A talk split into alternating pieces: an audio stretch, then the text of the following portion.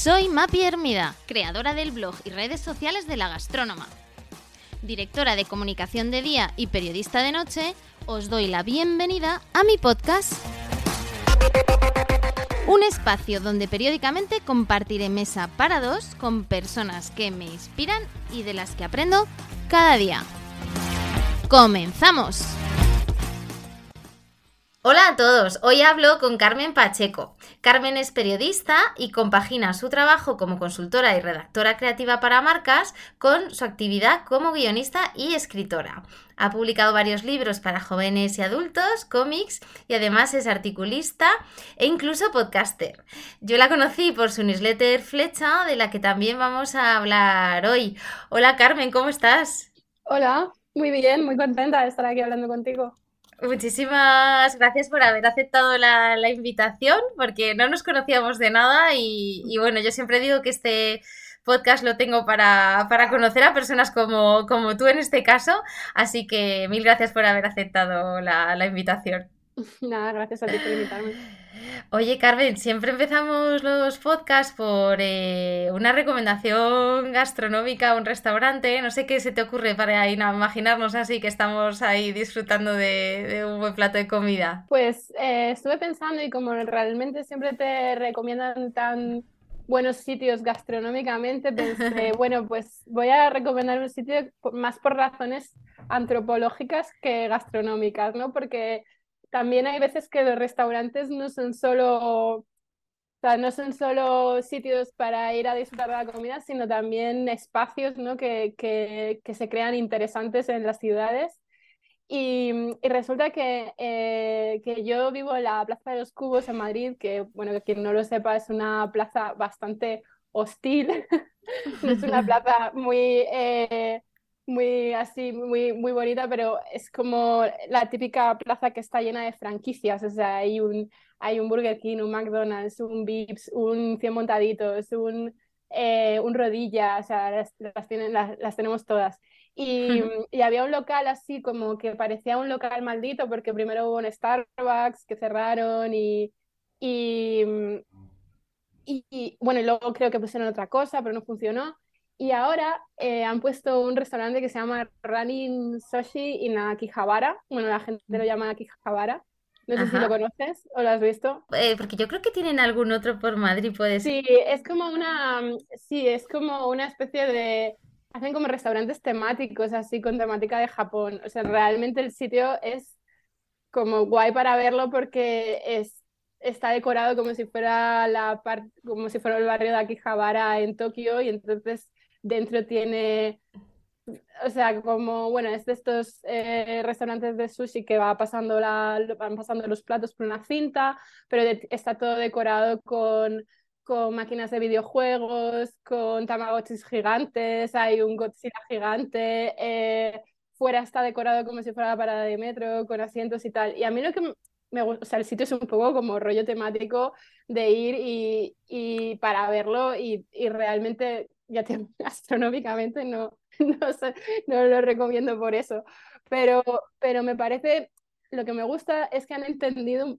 han entendido el sitio donde está, han entendido la plaza y han sacado algo, o sea, la, la, gente que sale por aquí, los adolescentes que salen por, este, por esta plaza, es como exactamente el tipo de sitio que les gusta, ¿no? Y aparte, además, se forman unas cosas increíbles los fines de semana, viene gente con niños, y es como que le han dado un rollo a la plaza como de, mm, de este tipo de rollo hostil urbano que es muy de Japón, ¿no? Pues lo han aprovechado para, para poner este restaurante aquí, que le da todo, le da ese rollo que le, que le faltaba a la plaza y, mm, y, luego eso ha hecho como que de repente hayan aparecido como más sitios, sitios asiáticos alrededor, ¿no? Como que de repente han creado como, como que se están tematizando la plaza y eso, y eso me hace muchísima gracia, me parece como sacar algo bueno de un entorno que no, que no, que en, principio era como em, contrario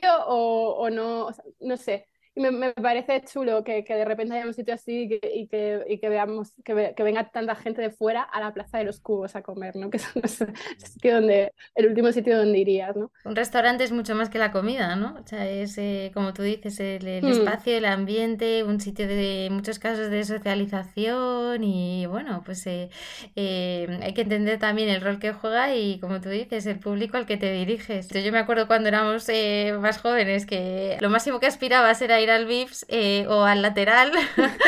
y ahora la verdad es que la oferta se ha sofisticado muchísimo. Sí, claro, es que es que es perfecto este sitio porque es un poco para la, gente que va al VIPS, pero em, en esta plaza hay como muchos adolescentes que llevan este rollo. Yo he visto aquí a, chicos que salen un sábado por la noche vestidos de Pikachu o de Totoro, sí, pero no porque sea una fiesta de disfraces, sino porque van así. O, y, y entonces han sabido ver que este es el sitio donde se mueve ese tipo de gente y han puesto un restaurante así. Y eso no solo atrae a la gente que ya venía por la plaza, sino que además viene pues gente que viene a hacerse fotos para Instagram porque la decoración es súper chula y todo eso, ¿no? Entonces, no es como mi sitio preferido, pero me, parece un buen ejemplo de cosas que a mí me fascinan, en plan de un poco también por mi trabajo para marca, ¿no? Como, como cómo eso, cómo se construye, cómo alguien entiende el espacio o, o, precisamente el público al que se dirige y crea algo que, que funciona, ¿no? Que en, en, un sitio donde no te hubieras imaginado nada que se saliera de eso de un Burger King no Sí, sí, sí. Oye, Carmen, hablabas de tu trabajo para marcas. ¿Dónde empieza tu trayectoria? Porque bicheando, resulta que he descubierto que somos de la misma promoción de ciencias de la información. Eh, yo me, hizo muchísima ilusión. Digo, anda, pero, pero, pero sí, yo creo que hasta me, me quiere sonar la cara de Carmen. Yo ya no sé si es, es que me he montado yo la película. No sé, a ver, yo no estudiaba, em, no he estudiado no estudié periodismo, estudiaba en ciencias de la información, pero Claro, pero compartíamos unos añitos, yo creo que había asignaturas comunes. Sí, teníamos asignaturas comunes y bueno, al final la facultad era Así es. este bloque de hormigón, hablando de sitios esa cárcel. Era muy plaza de los también, la, la facultad de ciencias de la información. Sí, no, estudié publicidad y, y, luego me dediqué a ello muchísimo tiempo. Estuve unos 10 años trabajando de creativa en agencias de publicidad. Y luego lo que pasa es que paralelamente eh, empecé a escribir, bueno, ya escribía, siempre he escrito, pero, pero también empecé a publicar en Internet, ¿no? Entonces, eh, en una época donde tampoco había mucha gente publicando en Internet, ¿no? Entonces tuve como una cierta visibilidad que hizo que alguna gente de medios me propusiera escribir en, en esos medios, que siempre desde un punto de vista muy personal, muy no realmente periodístico, eh, pero bueno, tuve unos blogs en ese moda eh, y luego estuve escribiendo, colaborando con Vanity Fair y bueno, ahí tuve una columna mucho tiempo y, y, bueno, un poco como que esa ha sido mi, mi, mi, presencia en medios, digamos, que a mucha gente piensa que soy periodista, pero no en realidad. Yo vengo de, de marca y, de, y, y, nunca he dejado de trabajar para marcas. Dejé de trabajar en agencia de publicidad, eh, pero siempre he seguido trabajando de consultora creativa para, para marcas en una parte que me interesa más que digamos que la publicidad, que es la parte de antes de la publicidad, de crear la marca y de, y de mm, y de bueno, de crear todo, todo eso, todo el universo de la marca que luego se transmite a través de la mm, publicidad. Carmen, y ahí, para la gente que no, no sepa, ¿no? ¿Qué hace un creativo de una publicidad? ¿Qué es lo que te gusta de tu trabajo? ¿Qué hacías? No sé si tienes algún ejemplo de esa, de esa etapa, de lo que te sientas orgullosa. Bueno, no sé. de la publicidad no quiero hablar, es que es como, no, no, o sea, de la publicidad siempre digo que me lo pasé súper bien. Bueno, también lo pasé mal, ¿eh? Pero porque se trabaja muy es muy duro, es un ambiente de, trabajo, de quedarte hasta muy tarde, de mucho estrés, eh, pero me lo pasé súper bien, fueron unos años muy divertidos de mi vida y luego conocí a gente más brillante y más maravillosa, porque es eso, que hay gente muy, muy brillante, muy creativa, muy, muy, muy divertida. Y también aprendí a, digamos, a sacarle músculo a, a, la parte creativa de mi cerebro, ¿no? O sea, que al final la creatividad es como, yo lo veo como un músculo y en, la, en una agencia de publicidad te, te, te enseñan a usarlo, lo vas a tener Sí, que sí, lo ejercitar, ¿no? Y entonces eh, a la hora luego de hacer otros proyectos creativos, como la escritura o como cuando he hecho guiones de cómic para mi hermana, he hecho también, bueno, ahora soy guionista, y, mm, y entonces eso te sirve, ¿no? Te sirve como el, ese entrenamiento de, de pensar ide- de pensar muchas ideas, de no enamorarte porque las ideas mueren, de sacar Mm, ideas mejores.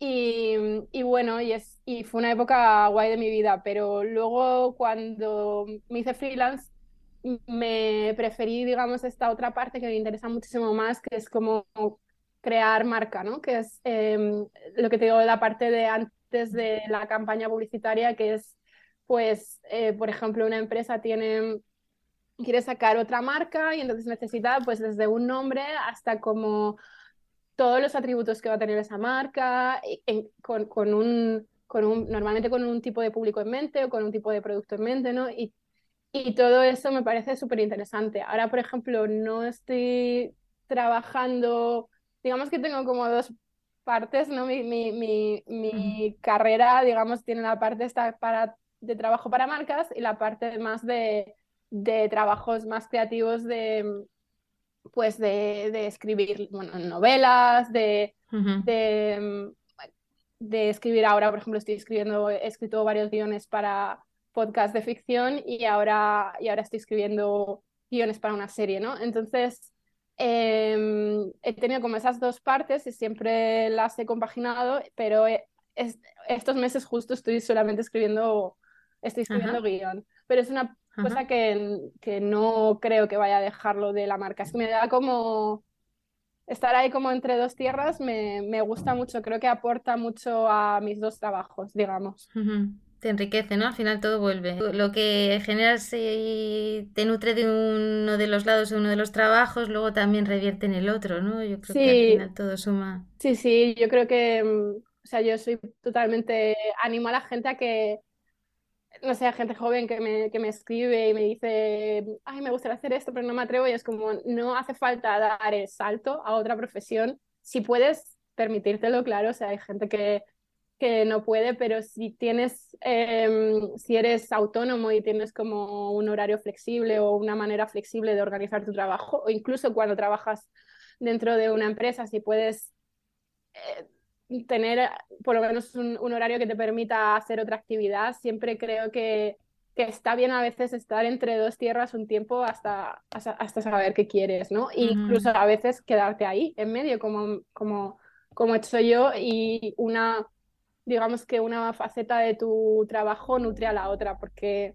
es como que eso también lo aprendí en publicidad, donde te dabas cuenta de que la gente que tenía mejores ideas, pues era la gente que tenía más referencias fuera de la publicidad, ¿no? La gente que, que veía más películas, que veía más series, que, veía, que leía más libros. Me, a mí me ayudaba mucho el, el hecho de leer mucho, porque también mis compañeros pues tenían las ideas de las últimas pelis que habían visto y en cambio en el mundo de los libros era como había muchísimo más, un, un campo muchísimo más grande y, y, eso creo que es como algo que define todo lo que hago, ¿no? Como una mezcla de elementos, eh, de, o sea, digamos que al final la originalidad es muy difícil de conseguir en cualquier cosa que haces y lo que realmente hace algo original o llamativo es una mezcla propia súper única, ¿no? De, de, elementos, ¿no? Que a lo mejor todos esos elementos están en otras cosas, pero tú has hecho tu mezcla porque, porque digamos que, es, que has visto que, que, de alguna manera pueden combinar y, y eso, estar en tocar muchos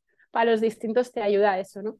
A tener referencias muy distintas. ¿Cómo es un día de una, de una freelance eh, que escribe, hace podcast, escribe guiones, eh, eh, hace una newsletter, en fin, cómo te organizas? Y supongo que, oye, de tener un horario de una agencia de publicidad, saltar a autogestionar tu tiempo, supongo que fue un reto. Pues sí, la verdad es que es, es un reto, ¿eh? sobre todo o sea, para cualquier autónomo de cualquier profesión es un reto, eh, pero, pero cuando encima haces cosas muy, muy diferentes, lo más difícil es, es, es, es eso como organizarte de manera que, que, que cuando estás eh, trabajando en algo estés concentrado en eso, porque claro, es como cambiar de cerebro un poco cuando cambias a algo muy distinto, de trabajo muy distinto.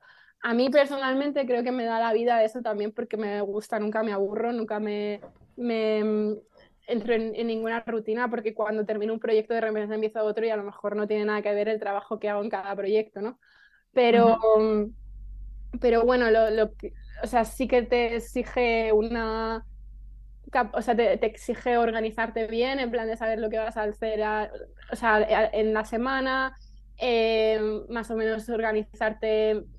Si, por ejemplo, lo que yo intento hacer es que si eh, no intentar hacer dos cosas en el mismo día o repartirlas en toda la semana, sino a lo mejor dedicar dos días a un tipo de trabajo y a lo mejor un día para otro, para así no tener que hacer un cambio muy drástico de, de, una cosa a otra. Cuando hago cosas muy distintas, quiero decir. Pero luego lo voy encajando como, como va surgiendo, tampoco me puedo poner muy, muy rígida con, con, con, las cosas así porque, porque, bueno, normalmente siempre mandan los plazos y las y los eh, fuegos y, y, y, así voy, no sé, pero, pero bueno, no me aburro desde luego.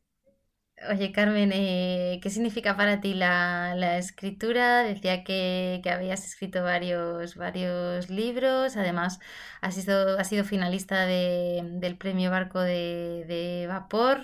Eh, en fin, ¿qué es eso de ser una narradora de historias? Pues eh, siempre he escrito desde que era pequeña y cuando en una de las épocas que estaba entre dos agencias de publicidad que estuve trabajando, eh, decidí que, que, una buena forma de motivarme a escribir algo y, digamos, dar ese paso, aunque ya publicaba en Internet, pero en Internet tenía un blog, básicamente, no, no escribía ficción.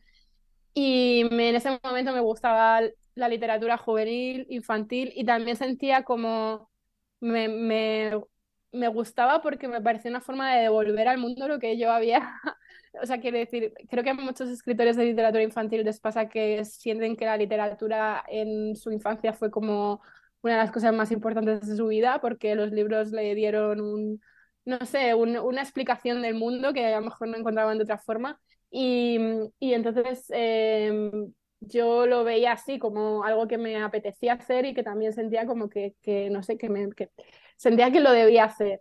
Y entonces lo que hice para motivarme fue escribir, mandar un, a un concurso de literario de la editorial Everest, que ya no existe, que tenía un concurso literario de literatura juvenil. Y, y mandaron siempre cuando me preguntan cómo empezaste a escribir o cómo, cómo se empieza y tal, es como mm, preséntate a un concurso, porque es una forma de, que, de ponerte un plazo de, y de de tener que terminar algo para una fecha y de, enviarlo. Y es una forma de que te van, de que seguramente lo van a leer. O sea, eh, porque al final los, en las editoriales luego hay diversas cribas, ¿no? O que se llega a los finalistas, pero se los leen, se leen todos los, los libros que mandan a, los concursos, ¿no? Entonces, em, ese libro ganó el premio y entonces lo, lo, publicaron, ¿no? Entonces ya fue como tener mi, mi, mi primer libro publicado. Y luego también me presenté dos veces, dos años al barco de vapor, o sea, he sido finalista de dos años del barco de vapor y finalista del Gran Angular. Y esos em, premios no los llega a ganar, pero ser finalista también te aseguraba que te los, te los publicaban. Entonces, digamos que por eso tengo esos libros publicados de literatura infantil y juvenil. Y luego más tarde, em, no es que me cansara la literatura juvenil, pero me apetecía también probar, es que soy muy, una persona muy inconstante, entonces por eso de, de probar cosas distintas, me apetecía también escribir una novela eh, para adultos y esa la publiqué con Planeta en 2016, se llama Todo lo posible. Y luego, pues eh, no es, o sea, he tenido proyectos de escritura que tengo un poco parados, pero, pero bueno, claro, mm, luego está escribiendo ficción para, para los podcasts de ficción que te comentaba antes, entonces es como genial porque es escribir también seguir escribiendo historias pero probando otros otros medios no de, de contar esas historias. También escribes tu newsletter em, Flecha háblanos de ella cómo empiezas eh, cómo te inspiras pues en una de estas colaboraciones de medios que, he tenido a lo largo de muchos años, me pidieron que escribiera la newsletter de eh, Verne del país. Y esa newsletter, em, la idea era hacerla como, como más personal y fue una de las primeras que, que se hizo así, de manera como, como que no era la newsletter de un medio que te hacía un resumen de todas las noticias, sino que había como un, digamos, un hilo más conductor. Ahora es que es una cosa súper obvia, pero en ese momento no había tantas que fueran así, ¿no? Entonces, em, después de hacer eso, estuve haciendo en un año, me quedé como con la sensación de que me apetecía escribir más yo realmente. O sea, en, en esta newsletter no recuerdo si la llegaba a firmar o no, la voz era como más personal que, un, que una newsletter de un medio, pero, pero a mí me apetecía hacer algo como de, te escribo directamente una carta de, de mí, de, o sea, de, de, parte de Carmen para ti, para, para, para la persona que me, que me lee, ¿no? Y contando un poco, hilando un poco, pues no es que yo escriba un poco sobre mi vida, pero sí escribo un poco mis reflexiones, hablo en primera persona, que es un, es un tono en el que me siento muy cómoda porque, pues eso, llevo publicando en internet desde que nacieron los blogs. Entonces, eh, era una forma también de, de utilizar ese, esa, esa, voz ¿no? en la que yo me sentía tan cómoda. Entonces, eh, empecé como con una newsletter de verano, que era una especie de de newsletter semanal en la que yo te recomendaba cosas como un poco para hacer yo las paces con el verano, que era una estación que cuando empecé a escribir la newsletter no me gustaba mucho, ahora me encanta, precisamente porque ha servido como terapia todos estos años escribiendo una newsletter y era un poco como sacar las cosas buenas del verano o encontrarle cosas buenas al verano y disfrutar del verano, ¿no? Y es una newsletter muy de placeres y recomendaciones muy de de hedonistas, digamos, ¿no? En torno al verano. Y, esa newsletter eh, la, estuve, la, la, empezaba en verano y la terminaba cuando terminaba el verano y, tuvo bastante buena acogida y la estuve publicando como tres años así hasta que dije, bueno, ahora me apetece tener una newsletter durante el resto del año. Entonces, eh, creé Flecha y digamos que ahora mi newsletter todo el año es Flecha y en verano se convierte en Ola, que es la newsletter veraniega. Y Flecha la mando cada dos semanas porque la periodicidad semanal la puedo mantener un par de meses, pero es muy difícil escribir todas las semanas, además me, me, me agobiaría, no, no, tengo ninguna necesidad. Entonces la escribo cada 15 días y es un poco como, pues eso, hay un poco de reflexión personal sobre algún tema, aunque voy cambiando también el formato, no, tienes, no siempre igual, pero es bueno, siempre hay como recomendaciones de, de cosas que he leído que me han gustado, de, un poema que he visto que me ha gustado, em, no sé, cosas así. A veces tienen como un tema común todas esas recomendaciones, otras veces no, no sé, lo que me va apeteciendo. Pero digamos que he creado como una especie de, no sé, de, rutina para mucha gente, porque como la llevo escribiendo tantos años, eh, es un poco como que mucha gente me dice, bueno, pues es como mi rato de sábado por la mañana. Otra gente se la guarda para otros momentos de la semana. Y es un, la idea es hacerte sentir bien, básicamente. O sea, no es una newsletter de actualidad, ni mucho menos. Mm, más bien es de eh, protegerse de la actualidad o de o crear ahí un espacio de bienestar y de, y de cosas que, que te hagan evadirte un poco. No sé, es un poco difícil de explicar, la verdad, desde fuera, es un poco eh, particular en, en ese sentido. Bueno, al final hablaba también con otras personas que han pasado por el podcast, que escriben newsletter. Ahora parece que vuelve un poco el, concepto romántico, ¿no? De, que ya no se llaman newsletter, se llaman cartas. Y, entiendo que tú, Carmen, te inspiras, como dices, ¿no? De lo que lees, de lo que ves, de tu día a día. Y, es, eh, una, bueno, pues una parte que tú compartes, ¿no? Y un, y un huequito que se abre de, de, las reflexiones de, de Carmen que, que pones al servicio de los, de los demás. Sí, es totalmente mm. por amor al arte, porque no la monetizo, que me parece muy bien la gente que monetiza la newsletter y la ve como una fuente de, o sea, quiere decir como un trabajo, porque al final estás, además te lleva muchísimas horas hacerla.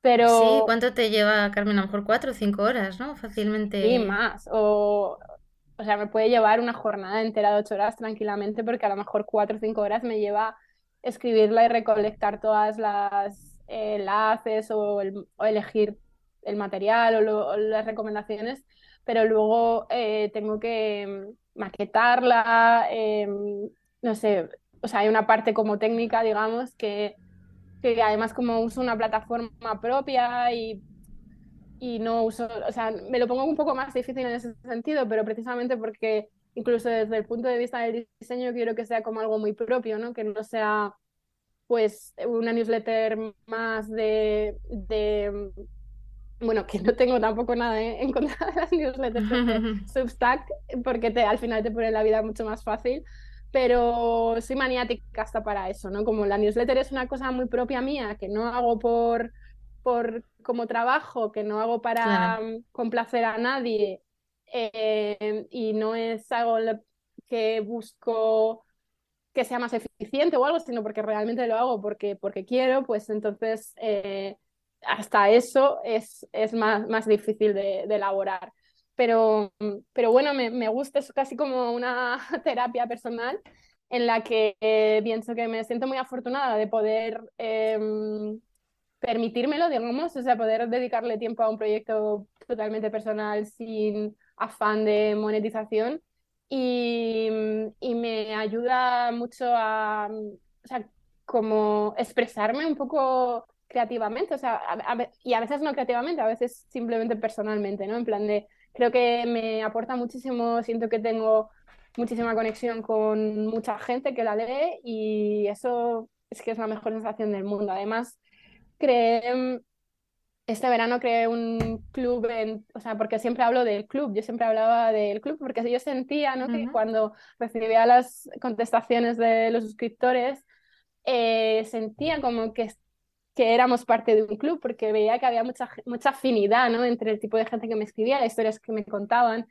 Y entonces, pero claro, no había interacción entre ellos, ¿no? Y este, este verano creé un, un, un canal de Telegram y dije, bueno, ya por fin tenemos un club, ¿no? Entonces, eh, todas las los sábados que mando la newsletter, que es cada dos sábados, eh, abro como unos hilos, ¿no? Donde, sobre algunos temas donde la gente puede comentar o puede recomendar si yo he recomendado algo, pues ellos pueden recomendar sus cosas preferidas dentro de ese tema, ¿no?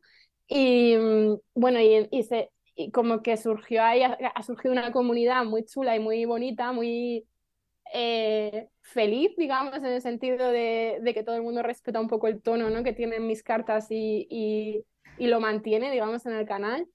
Y bueno, me siento como súper afortunada, o sea, realmente es como es, es un, una mina de sabiduría, o sea, está, está en, en, verano que la newsletter está más enfocada a recomendar, yo qué sé, eh, refrescos sin alcohol que te tomas en verano, pues la gente se volvía loca, o hubo también una, una, un, un, número en el que hablé de una heladería o algo así, entonces le pedí a la gente que eh, recomendara sus heladerías favoritas en España y la gente empezó a recomendar y luego otra persona hizo un mapa de Google Maps con todas las recomendaciones de heladerías.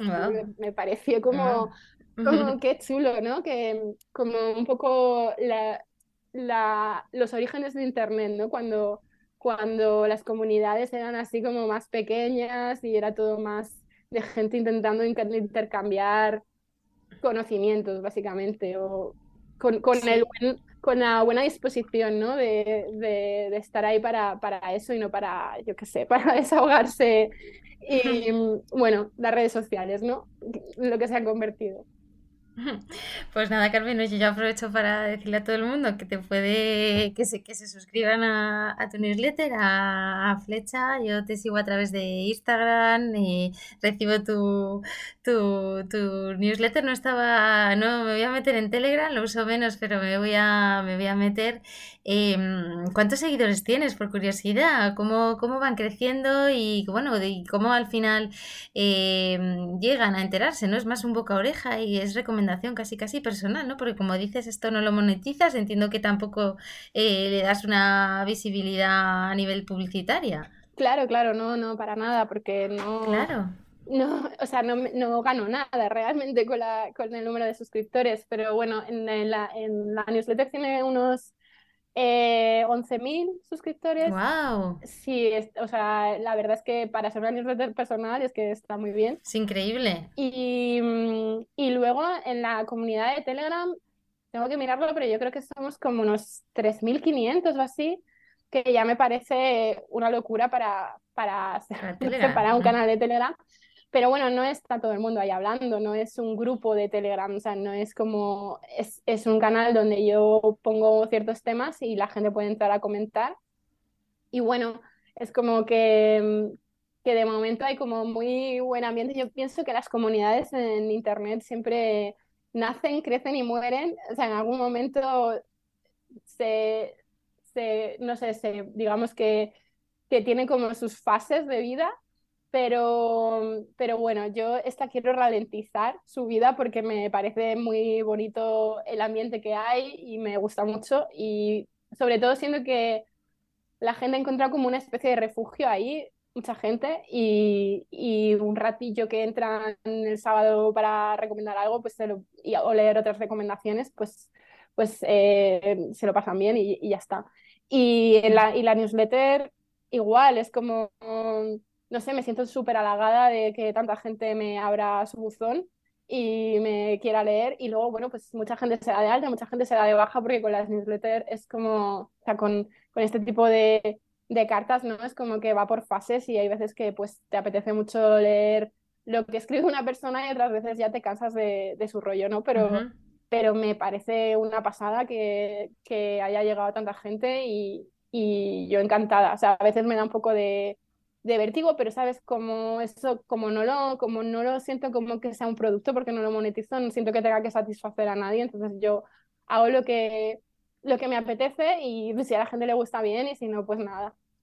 si, si fuera, si lo monetizara de alguna manera, pues estaría más preocupada de los números, que oye, los números siempre, o sea, siempre importan en el sentido de que, de que, jolín, le hace ilusión que la gente te lea, ¿no? Si haces algo, aunque sea por amor al arte, pero no me gustaría que me agobiasen nunca ni, ni que me importasen demasiado porque porque no, no es eso por el, el motivo por el que escribo la newsletter. Pero bueno, al final está genial porque mucha gente me conoce más por la newsletter que por cualquier otro trabajo que he hecho. Entonces, eh, bueno, también me sirve, ¿no? Para que, para, para llegar a gente que a lo mejor no llegaría de otra forma. Tengo curiosidad por saber cómo empieza una newsletter, ¿no? O sea, tú montas, en tu caso, tu propio software, digamos, de gestión de newsletter, eh, tu contenido, eh, y cómo, cómo le das visibilidad. O sea, sí, yo creo que mm, eh, las redes sociales fueron totalmente, sobre todo con Hola en los primeros años, yo creo que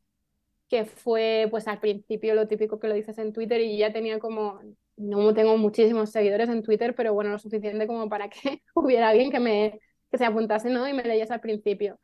Em, luego también eh, Instagram ha sido un sitio donde he compartido muchos textos y mucha gente me ha, me ha eh, conocido ahí. Por ejemplo, compartido, he compartido textos que escribía para las columnas de Vanity Fair, para algunos artículos, algunos artículos de Vogue, también los he, los he compartido ahí. Y yo creo que mucha gente a lo mejor me ha conocido porque un texto se ha compartido ¿no? en Instagram y ha llegado y de repente ha dicho, ah, pues tiene una newsletter, me voy a, me voy a dar de alta, ¿no? Y luego también sí que me han mencionado mucho como es una de las newsletters más antiguas, bueno, a ver, el concepto de newsletter es muy, muy antiguo, pero como este sentido que decías tú de cartas personales escritas en primera persona, es una de las primeras en español realmente. Porque ya te digo que de hecho eh, la, la, carta de Verne fue como un precursor de, de este nuevo tono de, de, cuando nos referimos a newsletters, ¿no? Y sí que había como ya un pequeño boom en, esta, en Estados Unidos, pero no sé, es que creo que cuando empecé a escribir la, la, empecé a escribir la, la, de verano hace muchos años. Entonces también pues siempre que han hecho que que no sé, que sea un artículo sobre newsletters y tal, pues, pues me ha mencionado y tal, pero yo no creo que la mayor parte de la gente venga de ahí. Yo creo que van viniendo como de un goteo de, de gente que sobre todo comparte la carta que es la última carta que he escrito en redes sociales y la recomienda. Sobre todo yo creo que la mayoría de la gente habrá venido porque alguna vez alguien que sigue en Instagram ha puesto, eh, Leo ha puesto un fragmento de la newsletter y ha puesto que, que la leen, pues que les gusta mucho, lo que sea, y han puesto un enlace para que la gente se suscriba.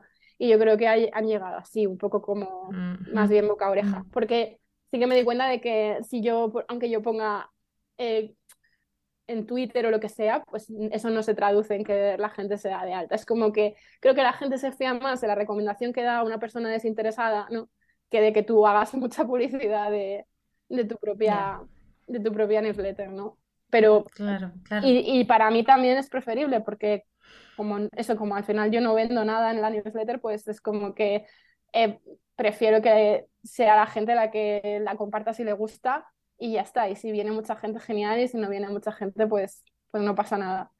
¿Tienes alguna favorita, alguna que digas, oye, meteros en, mi web y, buscar esta newsletter? Yo recomiendo la última de 10 consejos para el buen vivir que me ha impresionado. De hecho, dije, mira, ya, ya la escribo y, la entrevisto. ya de esto no pasa. Pues no sé, esa me gusta bastante, la verdad. Creo que puede ser una buena carta de presentación.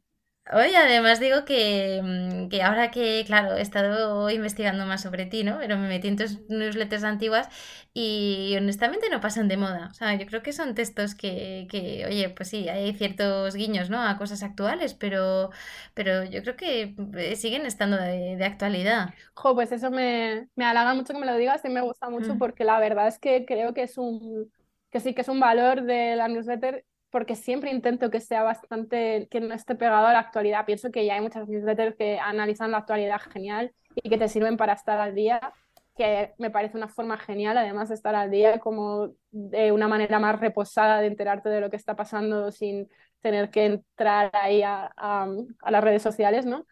pero la mía, pues mi valor desde luego no es ese, porque yo tampoco quiero estar pendiente de lo que pasa ni, ni contarlo, y es más un poco al revés. De hecho, hay veces que sí que hago referencia a cosas que están pasando porque es imposible no hacerlo, porque vamos, era, mi newsletter ha pasado por toda la pandemia y no, o sea, justo creo que la empecé un poco antes, la flecha, ¿no? las de verano son anteriores. Entonces, eh, lo que intento es, eh, bueno, está pasando esto, pero aquí vamos a hablar de algo que nos haga sentir bien, como crear una, una especie de refugio, ¿no? Es, esa es la idea, crear el refugio frente a, la, frente a lo que está pasando en, en, el mundo, ¿no? Y frente al ruido y el mogollón de, de, eso, de que cada cosa que pasa no solamente es, puede ser una cosa terrible, sino que además crea un ruido tremendo, ¿no? Y un montón de opiniones y un montón de, de mm, de como que hace más grande todavía lo, lo, que está pasando, ¿no? Como un montón de, de, conflictos respecto a las opiniones de lo que está pasando, ¿no? Es, es todo como una bola gigantesca de ruido y que yo a veces he surfeado muy gozosamente, no digo que no, o sea, tampoco soy una persona que, que vive aquí eh, recluida, pero, pero me, gusta el, me gusta eso cuando escribo, crear como un espacio de, bueno, esto está pasando fuera, pero aquí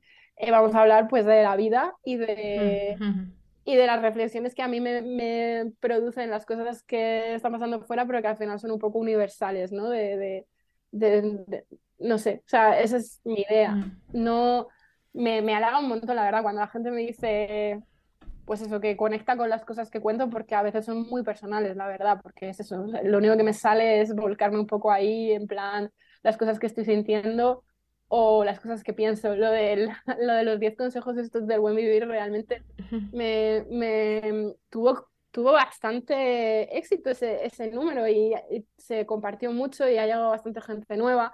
Y la verdad es que era la, la, situación era que yo estaba y digo, bueno, ¿qué escribo esta semana? Y digo, la verdad es que estoy muy feliz, estoy feliz con la vida así en general. Y digo, en vez de pensar un tema concreto, voy a pensar como ideas así sueltas que tengo, que las iba apuntando además en, en, en, el móvil y que además una de ellas es apuntar cosas en el móvil, que es muy útil. sí.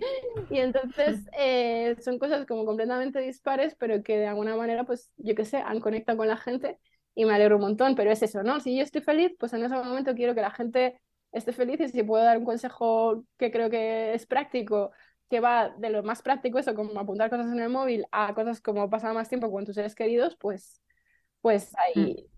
ah, pues eso, eso, es lo que escribo, ¿no? Esa semana, que yo qué sé, eh, me puede dar, eh, esta semana todavía no tengo muy claro de lo que voy a escribir y, y, no sé, me puede dar por cualquier cosa, pero, pero intento por lo menos que sea como escribirlo de una manera, pues eso, que no esté ni, ni muy pegada a, un, a una cosa de actualidad, que esté pasando, ni muy pegada tampoco a mí misma personalmente y a las circunstancias de mi vida, sino que intento un poco que sea algo, una reflexión en la que alguien se pueda encontrar también.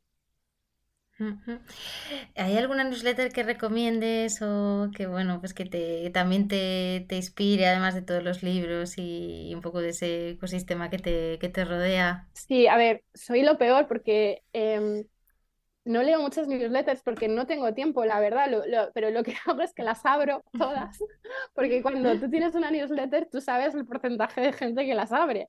Entonces, eh, yo, por, por, por, ser buena con toda la gente que escribe newsletters, las abro todas y luego me las paso a una carpeta donde yo me imagino a mí misma que voy a tener tiempo y me voy a sentar y me las voy a leer todas, ¿no?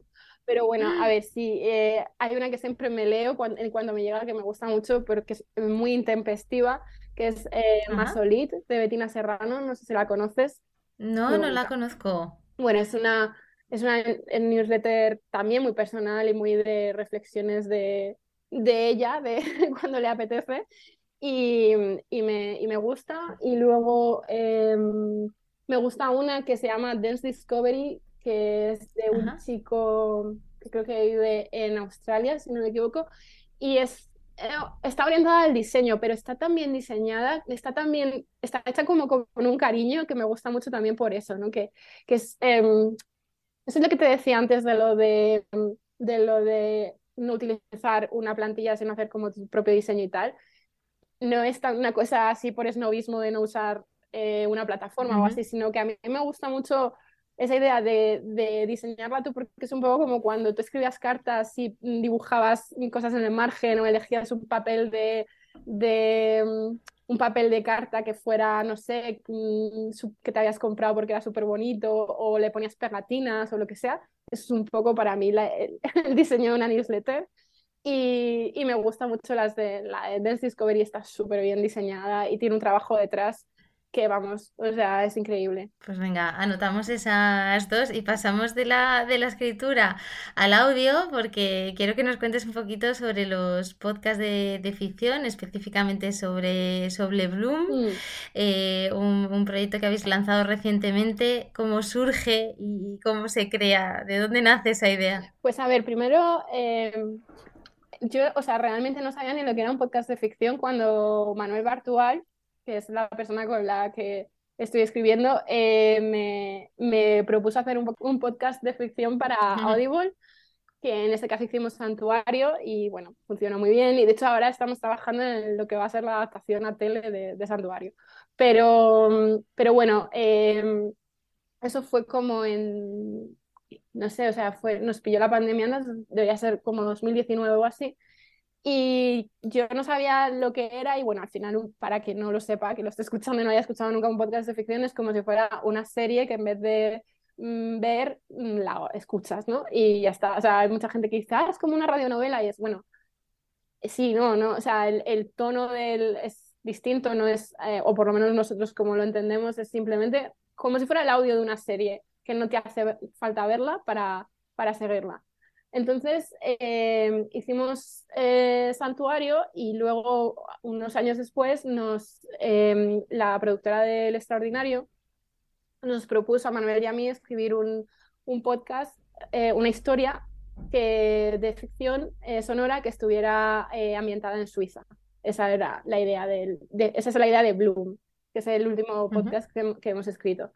Y, y bueno, el, la, el, podcast en realidad está hecho en colaboración con la, con la Oficina de Turismo de Suiza y, y es un branded. Y, es, y de hecho nos han dado el Ondas a, a, podcast branded precisamente porque no parece un branded, ¿no? Porque es una... Eh, a mí me habéis engañado completamente. Ya, es que es muy gracioso porque en la, en la gala de los, de los premios Ondas Globales del podcast, cuando dijeron que había ganado Bloom, dijeron que, que había ganado precisamente por, bueno, eh, cuando lo dijeron, dijeron algo así por, porque no, no convertirlo en una campaña publicitaria, sino hacer algo como que es una ficción buena en sí misma, ¿no? De hecho, estábamos nominados también a Mejor Ficción, que al final ganó La Firma de Dios, que es un podcast de ficción maravilloso, también lo recomiendo.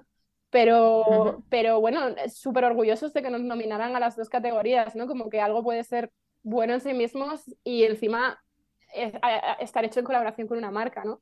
Y, y claro, y bueno, me gustó mucho que, que en la página creo que de los Ondas pone algo así como como en, el premio nuestro pone algo así como que mucha gente no tendría, no tendrá, eh, no sabrá ni siquiera que es un branded, ¿no? Y, y, bueno, lo dice al final, ¿eh? que no engañamos a nadie, pero lo dice los créditos al final. Pero, pero bueno, la idea era, eh, la idea es que realmente la idea del extraordinario es fantástica porque qué, qué mejor manera hay de publicitar un destino Em, una ciudad, o sea, una ciudad o un país que ambientando una historia, ¿no? Sí, hay un montón de novelas que, que te dan ganas de ir a un sitio. Las películas de Woody Allen te dan ganas de ir a Nueva York, ¿no? Las, eh, o sea, y, y, muchas veces se hacen colaboraciones, es decir, la propia ciudad pone dinero, ¿no? Para, para que se ruede una película en, un sitio porque es, una, es un reclamo ¿no? para, para, para, ese sitio. En este caso era un desafío porque, claro, no, no estás enseñando Suiza eh, visualmente. Entonces teníamos que crear una historia que, que te diera ganas, que, que, que, tuviera unos ingredientes que te dieran ganas, ¿no? Como de, de, de, visitar el país. Y bueno, Suiza es que tiene ingredientes de sobra. O sea, visualmente es increíble, pero es que además pues es un sitio que a nosotros nos sugería eh, o sea, es un sitio por el que han pasado personas tan, tan, tan interesantes, en, de, todo el mundo interesante de Europa en el siglo XIX pasó por Suiza en algún momento. Y es, es, es un sitio eh, muy interesante para escribir una historia hasta, y, y, además eso también eh, eh, hicimos en colaboración con museos, ¿no? Entonces, genial, una historia de misterio que tiene, que, que pasan cosas en museos y todo eso es algo que nos, que nos apetecía un montón nos pareció un proyecto genial y nos dieron creatividad, o sea, creatividad, perdón, nos dieron libertad absoluta, ¿no? Creativamente, en, en el sentido de que no teníamos que, eso, pues, que saliera un personaje mm. tomándose un, ¿sabes? No, no era, sí, sí. era todo como más libre, simplemente la historia está ambientada allí y eso, y, y, nos gustaba mucho que al final mucha gente ni sabe que es un que es un algo que está hecho en colaboración con una marca eh, y nos dice encima, eh, me ha dado muchísimas ganas de ir a Suiza. Y es como, bueno, pues esa era la idea. Genial. esa era la idea, Pero si te lo has pasado bien escuchando la historia, pues, pues, pues genial, ¿no? Porque ese es, ese es como, o sea, esa era también el, el objetivo, ¿no? Que no era hacer un anuncio de nada, sino, sino hacer una historia que por sí misma aunque estuviera ambientada en otro sitio, o sea, no podría estar ambientada en cualquier otro país porque tiene unos componentes muy muy propios ¿no? del sitio, pero que pero sí sería adaptable en el sentido de que la historia vale es una buena historia por sí misma. A mí la música me parece brutal. Es genial, es de, Paco Alcázar, que es em, bueno, es que nos, nos hizo también la música de Santuario y, y lo teníamos súper claro. De hecho, hemos sacado ahora un, un como un número especial, un bonus explicando de cómo se hizo Bloom y sale Paco hablando y tal, y es bastante interesante lo que cuenta sobre la melodía, porque la verdad es que era un desafío, claro, porque tenía que parecer una melodía que estuviera, em, que estuviera compuesta por una mujer, bueno, que no sé si alguien, si un musicólogo diría, me lo creo o no me lo creo, da igual, pero por lo menos que no, que no que, que, pudiera parecer mm. verosímil, ¿no? Para el público medio.